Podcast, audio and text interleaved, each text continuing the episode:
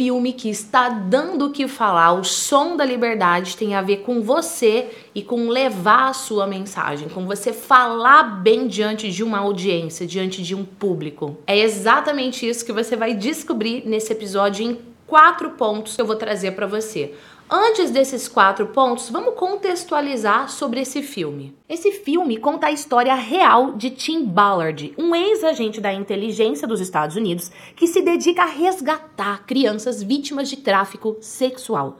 Mas você sabe qual é a relação desse filme com falar em público? O Som da Liberdade foi lançado recentemente nos cinemas do Brasil e é baseado no livro Sound of Freedom, escrito pelo próprio Tim Ballard. O filme mostra como ele fundou a Operation Underground Railroad, ou OUR, uma organização sem fins lucrativos que realiza operações secretas para libertar crianças escravizadas por redes criminosas em vários países. Mas afinal, Gislene Esquerdo, qual é a relação entre o filme e falar bem diante de um público? Dos quatro pontos, vamos para o primeiro. Para você fazer um filme, para você fazer um grande projeto como esse, você precisa de muito, muito dinheiro. Como é que ele conseguiu esse dinheiro? A forma dele levar a mensagem dele, explicar a causa dele, o grande propósito por trás de todo esse projeto, de todo esse filme, essa comunicação influente e persuasiva fez que sim ele conseguisse a verba necessária para realizar esse projeto. Através da sua comunicação, ele conseguiu conscientizar as pessoas da gravidade do problema de tráfico humano para monetizar esse projeto. Ele não quer só resgatar a criança, ele quer reintegrá-la na sociedade. Além dele ser escritor de livros e de filmes, ele dá palestras, dá entrevistas, participa de vários eventos para divulgar a sua causa e para engajar as pessoas a lutarem contra essa escravidão humana. A comunicação UAU é sobre você gerar ação no outro, em quem te ouve, em quem te vê, em quem sente as suas palavras. E se você, através da sua comunicação, não gera ação, e é por isso que, inclusive, eu gosto de escrever comunicação desse jeito que você está vendo aqui na tela. Se a sua comunicação não gera ação, não adianta de nada. A minha causa é ajudar pessoas que têm potencial, que têm um conteúdo transformador, a levarem a sua palavra, porque eu acredito que há poder nas palavras. E enquanto o bem não se posiciona,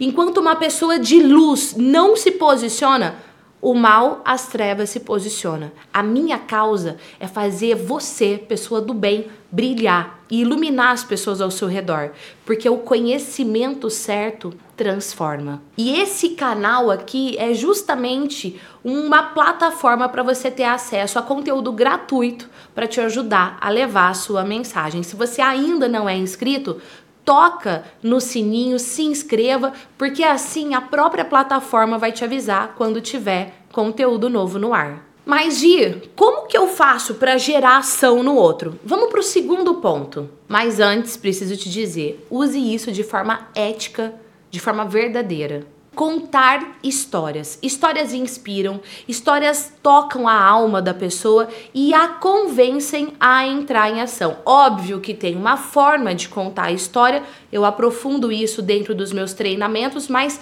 você precisa saber que contar a história é poderoso. Pode ser contar a sua, de um cliente seu, pode ser uma história de outra pessoa, pode ser uma analogia. Contar história é poderoso. E no filme, você sente isso, o quanto que a história tem o poder de gerar essa conexão. Você gera empatia com a pessoa que está passando por aquilo. Terceiro, gere arrependimento. Nossa, Gi, como assim gere arrependimento? Vou dar um exemplo prático para você que está aqui no livro Mapa da Persuasão, o último livro que eu lancei, que inclusive já é um best-seller, em menos de um mês ele se tornou best-seller, na página 163. Tô aqui, ó. Vamos ler junto essa parte.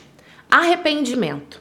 Envolva a pessoa para fazer algo quando ela estiver se sentindo arrependida. O arrependimento é um sentimento poderoso e aversivo.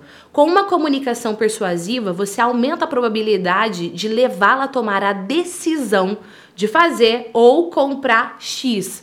X é o que você quer que a pessoa faça ou compre.